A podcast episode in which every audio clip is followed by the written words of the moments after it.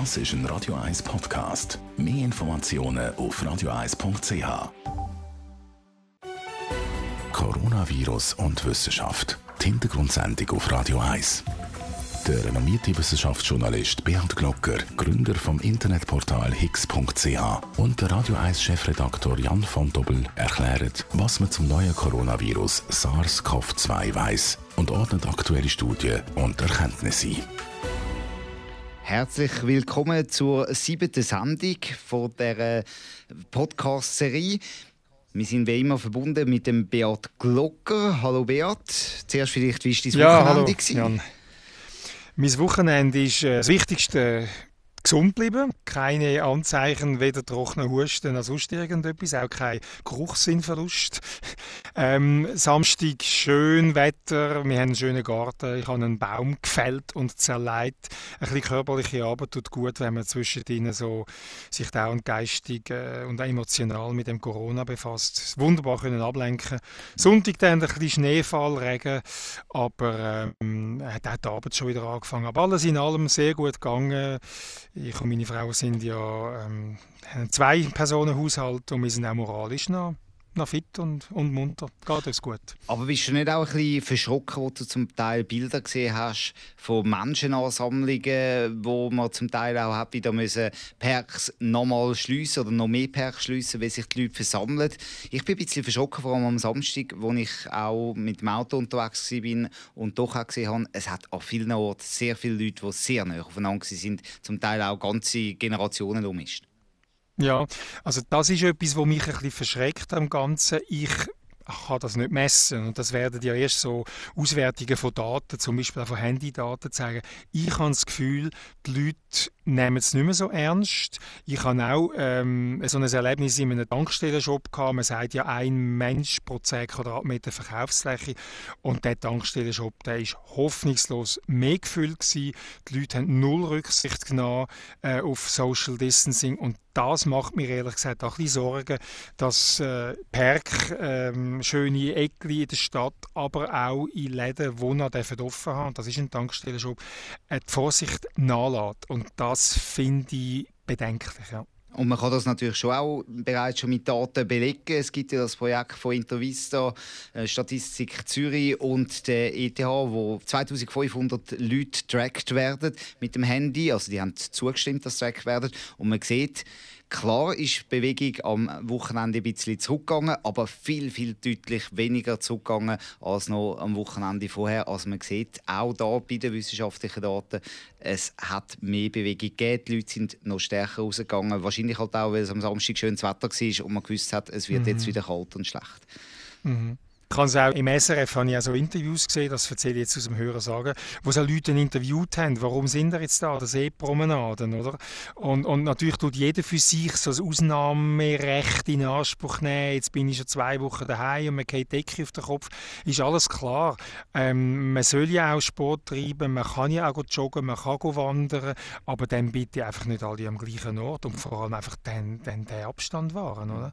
Und das ist wissenschaftlich wirklich sehr sehr, sehr gut dokumentiert, dass dichte Menschenmengen, eben kein Abstand, dass das Ausbreitung vom Virus massiv fördert. Wir haben ja auch Zuhörerinnen und Zuhörer motiviert, zum Fragen zu schicken, auch an wissenschaft.radio1.ch per E-Mail. Und wir haben doch ein paar Fragen auch bekommen. Zum Beispiel, äh, es gäbe kein Medikament gegen Viren. Ich glaube, da kann man sagen, doch, es gibt. Ähm, also ganz klar, äh, das habe ich mehrfach gehört, es gibt keine Medikamente gegen Viren. Das, das stimmt ganz klar nicht da, da gibt es ganz viel und wir können vielleicht später, wenn wir mal über, uns auch noch überlegen, was ist überhaupt das Virus, es gibt die Medikamente gegen Viren. Es erinnert sich nur an, an HIV-Medikamente, die ganz klar ein Virus attackieren und vermutlich liegt da eine Verwechslung vor, weil es ist so, dass Antibiotika nicht gegen Viren wirken, weil Antibiotika greifen direkt in Wachstumsprozess von Bakterien zum Beispiel und die wirken nicht gegen Viren. Und darum sagt man immer, ähm, eine Grippe mit Antibiotika bekämpfen bringt überhaupt nichts, weil eben eine Grippe nicht von bakteriellen Ursprungs ist, sondern viralen Ursprungs. Vermutlich liegt dort eine Verwechslung vor, wo die äh, Zuhörerinnen und Zuhörer, die das gesagt haben, einfach der Verwechslung unterlegen sind. Eine andere Frage, die gekommen ist, ist, wie kann man überhaupt sagen, dass das ein neues Virus ist? Wenn man es dir zum ersten Mal sieht, kann man ja auch nicht sagen, das ist jetzt gerade vor ein paar Minuten entstanden. Genau, das haben wir auch auf X, haben wir genau die, den Kommentar bekommen. Wenn ein Forscher in einem Urwald einen Frosch zum ersten Mal sieht, glaubt er nicht, dass der Frosch neu entstanden ist. Selbstverständlich nicht. Aber ein Frosch ist kein Virus. Also ein Frosch ist, ist Millionen oder Milliarden mal komplexer als ein Virus, hat viel mehr Gen, hat viel, viel komplexere Struktur. Und bei einem Virus kann man ganz gut seine Abstammung bestimmen. Das geht dann mit ähm, genetischen, molekularbiologischen Methoden. Kann man schauen. Man kann auch Mutationsraten berechnen. Also man kann sogar herausfinden, wie alt das, das Virus ist, aufgrund von Mutationsraten oder seit wie lange das sich verändert. Und mit diesen genetischen Tests kann man den nächsten Verwandten, der so im SARS-MERS-Bereich ist, kann man, ähm, kann man feststellen und dann sieht man, oh, da ist etwas Neues passiert. Also es ist wissenschaftlich ganz klar so, dass das Virus, das wir jetzt zu haben, das SARS-CoV-2, ein Abkömmling vom SARS-CoV oder SARS-CoV-1 ist. Und die Idee, dass man das einfach nicht entdeckt hat, die ist leider nicht haltbar. Und ganz spannend ist ja auch, man kann zum Teil zurückverfolgen, wo es da so große Ausbreitungen gegeben hat. Man redet ja in den Medien zum Beispiel, dass Ischgl so ein Hotspot ist, weil dort äh, die Après-Ski-Bars offen geblieben sind, relativ lang offen geblieben sind, dass dort massiv viele Übertragungen gegeben hat. Fußballspiel, Champions League Valencia gegen Atalanta Bergamo, ebenfalls so ein Hotspot. Und es gibt noch weitere Hotspots. Wie kann man das eigentlich festlegen oder herausfinden, dass das dort passiert ist? Mhm.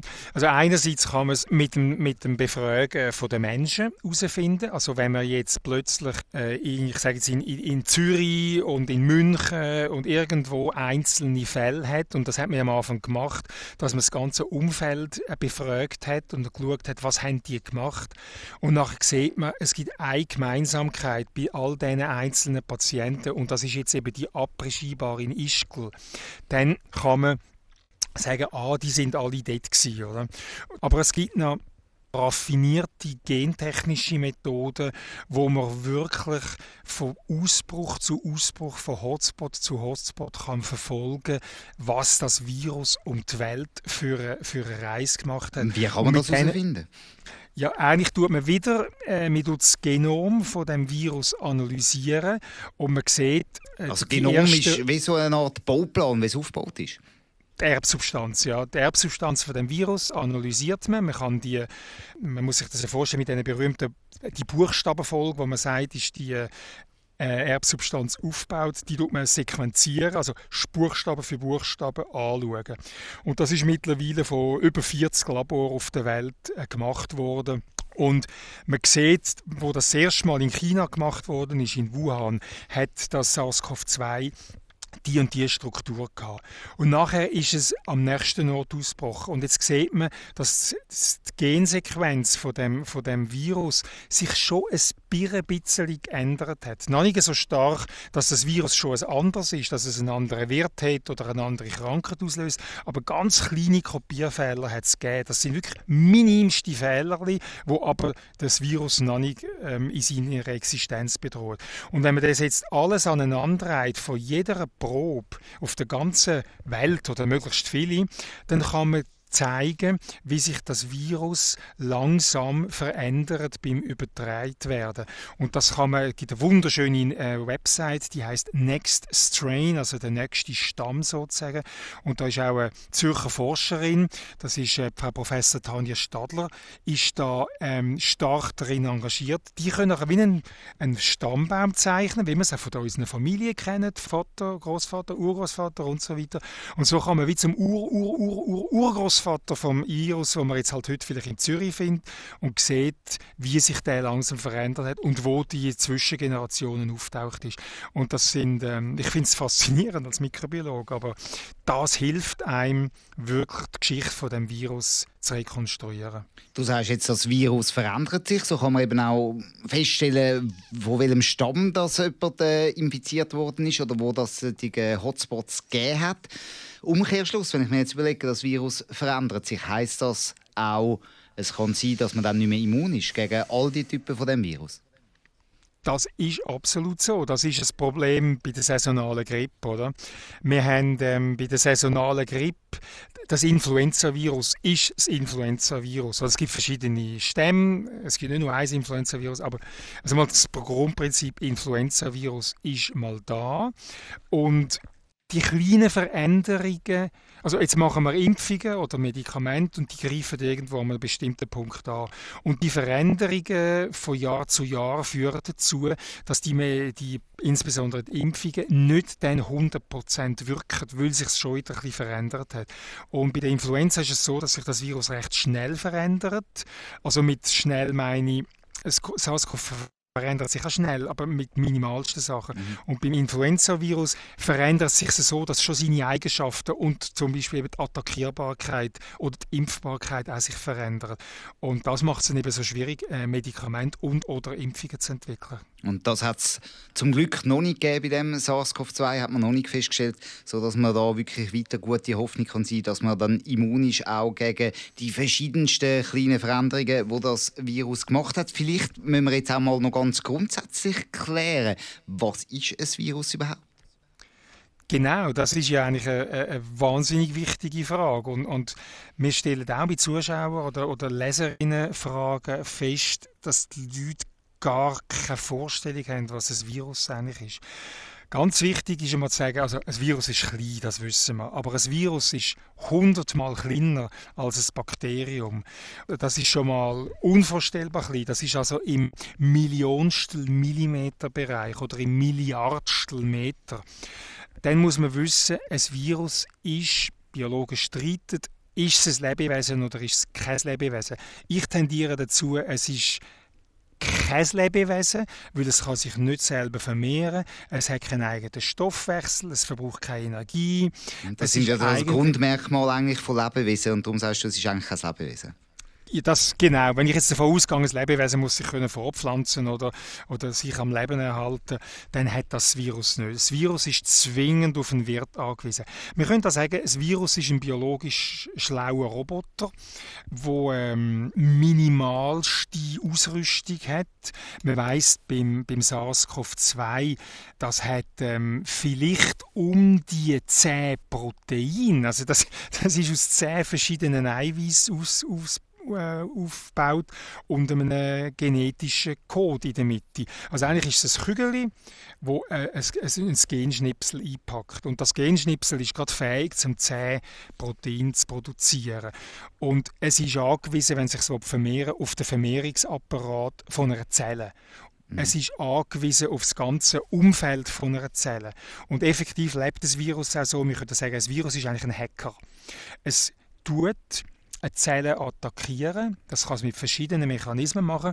Die Spikes wären jetzt im SARS-CoV-2 so etwas, es dockt mit diesen Spikes an.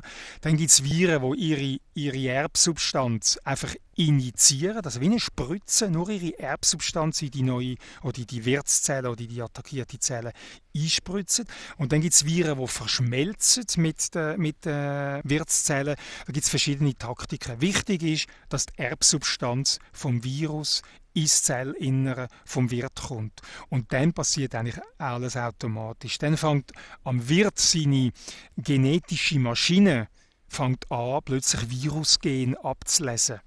Und weil das so ein einfaches Wesen ist, ist es relativ schnell und einfach synthetisierbar von unserem genetischen Apparat. Und so fängt unser unser genetischer Reproduktionsapparat fängt an, plötzlich anderes Zeug zu machen, nämlich Viren. Und jetzt macht er da irgendwie paar Tausend oder paar, paar hunderttausend Viren, die dann aus dieser Zelle rausgehen und nichts anderes vorhaben, als die nächste Zelle zu infizieren und dort wieder ihr Genmaterial zu injizieren, wieder den äh, genetischen Apparat zu kapern, zu äh, hijacken ähm, und dann geht der Zyklus so weiter. Also man kann eigentlich sagen, sobald die dann ihren Bauplan in die Wirtszellen eingebaut haben, sind sie eigentlich Bestandteil vom, vom lebenden System. Also jetzt beim SARS-CoV-2 vom Mensch und werden so quasi ein kleiner Teil von, von einem lebenden System. Ja, genau, aber ohne selber lebendig zu sein. Es gibt dann noch ganz andere Viren, wo man, ähm, das ist jetzt SARS-CoV-2, wo wir besprochen haben, es gibt noch ganz schlaue Viren, das ist das HIV-Virus zum Beispiel, wo eben AIDS ähm, verursacht. Die, sind, die, die können sich tarnen. Dann sagt man Retroviren, die gehen die Zellen rein und sind so schlau, dass ihr Erbgut nicht einfach frei herumschwimmt und wartet, bis eben Zellen anfangen das replizieren, vervielfältigen, sondern die tun ihr Erbgut ins Erbgut vom, von der Wirtszellen einbauen bauen. Und quasi verstecken und so, ja? Verstecken, ja. Und, und dann tue ich mein, Körper, wenn er dann meine Zellen rep reproduziert, tut er automatisch auch das Virus reproduzieren. Und das kann 10, 20 Jahre später sein, kann das Virus wieder aus dem Erbgut rauskommen. Eben das Retrovirus macht dann so die Rückübersetzung in ein virales Partikel und dann kann eine Krankheit wie e-, eben HIV-Infizierte, können ja jahrzehntelang nichts haben, bis eine Krankheit ausbricht. Und dann verwacht das Virus plötzlich wieder. Und viral gesehen oder äh, äh, biologisch gesehen ist es unheimlich raffiniert, aber auch unheimlich gefährlich. Oder? Viele von den gefährlichen Viren die kommen eigentlich von den Fledermäusen, von dieser Sorte. Also man, man redet von Ebola, Marburg, SARS oder jetzt sehr wahrscheinlich eben auch das neuartige Coronavirus SARS-CoV-2. Gibt es da einen Grund? Kann man da etwas sagen, warum das die von den Fledermäusen dann entweder über den Zwischenwirt oder auch nicht äh, auf den Menschen kommen? Also ich weiß einfach, dass es bei einigen Viren so ist und es ist ähm, bei Ebola gibt es ein wunderbares Buch, wo die ganze Erforschung äh, von, dem, von dem Ausbruch von Ebola ähm, erforscht. Ist von Richard Preston geschrieben und, und heißt äh, Ground Zero, wo man weiß, in welcher Höhle dass die, Lebe, äh, die, die Fledermäuse sind. Aber warum jetzt gerade Fledermäuse? Also dort sind es Flughunde gewesen, aber die sind ja mhm. ähnlich äh, wie, wie Fledermäuse. Warum gerade Fledermäuse? Da gibt es Forschungen, aber warum sie jetzt nicht, ich sage jetzt etwas, in, in, in, warum nicht die Meersäule oder, oder in Reh? Das, das weiß ich ehrlich gesagt nicht. Da gibt es ja auch die These, dass man sagt, Fledermäuse oder eben ähnliche verwandte Tiere, die, die können das quasi das Virus lang in sich beherbergen, ohne dass sie wirklich krank werden und absterben. Und darum kann sich dann das Virus auch in diesen Fledermäusen quasi weiterentwickeln, weil eben der Wirt lang überlebt. Könnte mhm. das mhm. eventuell eine mögliche Erklärung sein?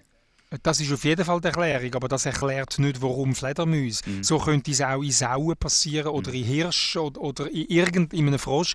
Also, dass das Virus sein, sein Hauptwirt nicht tötet ist sicher Bedingung. Aber warum jetzt Fledermäuse und mhm. warum nicht andere Tiere, das meine ich, das kann ich jetzt, habe ich keine Hypothese. Mhm. Aber interessant ist sowieso, ein Virus ist ja ein gutes Virus, wenn es eigentlich seinen Wirt leben lässt, oder? Mhm. Also eigentlich ist Ebola ein, ein, ein nicht so raffiniertes Virus, weil da sterben ja die Leute zu einer extrem hohen Rate. Das heißt eigentlich, dass ein Virus, das sein Opfer ähm, infiziert, nicht eine Chance hat, auf sehr breit aus, ausbreitet zu werden. Mhm. Weil die Opfer sterben vorher. Das raffinierteste Virus, wenn ich jetzt nicht vom Mensch her denke, sondern vom Virus her, das raffinierteste Virus macht sein Opfer nicht fest krank, damit sich das Opfer eben möglichst weit kann äh, den Infekt weitertragen und das Virus so mehr, mehr Verbreitung findet. Darum ist auch die Behauptung, äh, SARS-CoV-2 ist kein Killer-Virus, oder? Also das hat gar niemand, nie jemand gesagt. Aber das macht sie gerade so gefährlich, genau, oder? epidemiologisch. Weil es so eine wahnsinnige Ausbreitung natürlich rasant Genau, genau. Jetzt haben wir über, über die Art und das Wesen von Viren geredet. Natürlich dann da die andere Frage, wie bekämpfen wir es? Wir haben am Anfang von der mhm. Sendung schon mal darüber geredet. Es gibt Leute, die gesagt haben, es gibt kein Medikament. Du sagst, klar gibt es Medikamente. Mhm. Wie kann man dann so ein Virus bekämpfen? Also man muss eigentlich, eben, man muss das wissen, was wir vorher darüber geredet haben, wie lebt das Virus. Und dann muss man sagen, wo wenn wir unseren Feind attackieren. Und da gibt es verschiedenste ähm, Möglichkeiten. Oder? Also nebst Hygiene und so, damit es gar nicht zu uns kommt, das ist immer das Beste. Oder? Also dass man quasi ähm, einfach hindert daran, dass in den Körper reinkommt, dass sich da kann bei uns als Wirt vermehren kann. Genau, das ist mal die absolut beste Methode, oder? Nicht Handys Gesicht, äh, nicht, nicht an die Schleimhäute und so. Aber dann muss man wissen, wie, wie lebt das Virus. Und dann kann man auf verschiedene Arten es bekämpfen. Also man kann es daran hindern, wenn es im Körper innen ist, dass es in die Zellen hineingeht. Also nur wenn es einmal in der, an der Schleimhaut ist, ist es ja noch nicht in der Schleimhautzelle. Also muss man es daran hindern, in die Zellen zu gehen. Oder man kann es daran hindern, wenn es in den Zellen ist, sich zu reproduzieren. Das kann man auch auf genetischer Ebene zum Beispiel machen. Das wären so die zwei Haupt, Hauptbekämpfungsstrategien. Äh, daran hindern, reinzugehen oder daran hindern, wenn es drin ist, sich zu vermehren. Und wie kann man das medikamentös machen, daran hindern, ja. quasi Zelle zu gehen? Ein interessantes Medikament ist, das kommt jetzt auch ähm, in der, in der SARS-CoV-2-Diskussion auf, ist das Chloroquin oder das Hydroxychloroquin. Das ist eigentlich ein Malaria-Medikament und hat Malaria jahrzehntelang im Schach gehalten, heute nicht mehr so, weil, weil der Erreger, wo kein Virus ist, sondern ein, ein Parasit, Resistenzen entwickelt hat. Aber jetzt stellt man plötzlich fest, dass das Chloroquin oder Hydroxychloroquin eine Art vielleicht einen Nebeneffekt hat, wo plötzlich am Virus nicht passt. Und das ist so, indem man sagt, es tut Aziditätsheim, also es tut eigentlich so ein Säurebasenmilieu in den Zellen rein und nicht einmal in den Zellen rein, sondern in den sogenannten Endosomen, spielt keine Rolle, was das ist, aber das ist eine kleine Zellorganelle, wo wichtig ist für das Virus, dass es überhaupt in die Zellen reindringen kann. Und das tut jetzt einfach den Säurebasenhaushalt verändern und der passt jetzt am Virus nicht mehr. Mhm. Und das hat man jetzt festgestellt, dass man das könnte ausnutzen. Jetzt kann man das Chloroquin präventiv den Leuten geben oder nachher als Therapie. Novartis hat ja gemolden, sie hätten Rohstoff für äh, eine riesige Zahl von Dosen bereits in der Schweiz und sie könnten anfangen zu produzieren. In den USA haben sie jetzt die, die Zulassung bekommen. Zulassung bekommen, genau. Und eigentlich wird die Zulassung auch bei uns kommen, weil Chloroquin als Stoff im menschlichen Körper ist nicht ganz problemlos, aber wir haben jahrzehntelange Erfahrung. Es macht zum Beispiel eine Nebenwirkung, das sind Sehstörungen. Aber da muss man sagen, ja, möchte ich, solange ich das Medikament nehme, ein kleines Flimmern vor den Augen oder möchte ich, äh, möchte ich das Virus? Ja, dann muss man dann das äh, entscheiden. Aber ich glaube, es, ist, es spricht nichts dagegen, dass man das Chloroquin jetzt kann einsetzen. Aber ob es denn wirklich nützt gegen SARS-CoV-2 im Mensch im grossen Maßstab, das wissen wir noch nicht genau. Oder? Mhm. Du hast gesagt, die zweite Möglichkeit ist, dass man sich das Virus daran hindert, um sich zu vermehren. Wie funktioniert denn das? Mhm. Ja, das gibt wieder verschiedene, äh, auch auf, dem genetischen, auf der genetischen Ebene gibt es wieder verschiedene Ansätze. Also ein Stoff, wo eigentlich ein HIV-Medikament ist, das heißt äh, Caletra oder Alluvia, das sind Wirkstoffe, wo äh, so lustige Namen Lopinavir haben und so weiter. Die sind in den Zellen inne und verhindern, dass während der Synthese vom Virus ein langes Eiweiß, das zuerst synthetisiert wird, in kürzere geschnitten wird.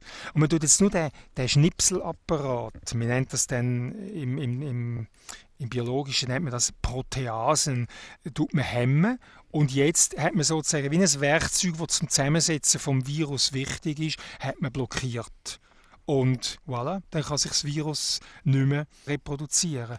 Aus anderen Medikament, wo wir auch schon mal in dem Podcast darüber geredet haben, eigentlich als Ebola-Virus denkt war, dass das Remdesivir, äh, wo ja bei Ebola nicht so ein Erfolg war, ist auch ein, eine Art, äh, ein, auf der genetischen Ebene, das tut äh, eine sogenannte RNA Polymerase inhibieren. Also es kann dann nicht mehr das Genmaterial hm, kopieren, sozusagen, Polymerase. Und wenn man dort wieder einen Mechanismus außer Gefecht setzt, dann kann man den ganzen Virus, die ganze Virussynthese verhindern. Also unheimlich raffiniert, unheimlich punktgenau, unheimlich ähm, präzise.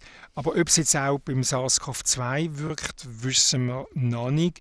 Bei MERS hat man die Wirksamkeit können nachweisen, aber alles noch nicht in der breiten ähm, Anwendung. Es gibt dann noch so siRNA nennt man das, das sind die Short Inhibiting RNA. Das sind winzigste Genpartikel, wo man wie eine Art Bremsklotz oder einen Bremsschuh auf die RNA vom Virus klippen sozusagen mhm. und dann auch gewisse Prozesse einfach nicht mehr ausgeführt werden Also sehr, sehr spezifische Medikamente. Und wir sind auch in der Medikamentenentwicklung weit davon weg, weißt, von einem, sagen wir, so einen Allerweltsstoff wie jetzt irgendein Aspirin, wo man eigentlich einfach, das, da flutet man den Körper und es macht etwas.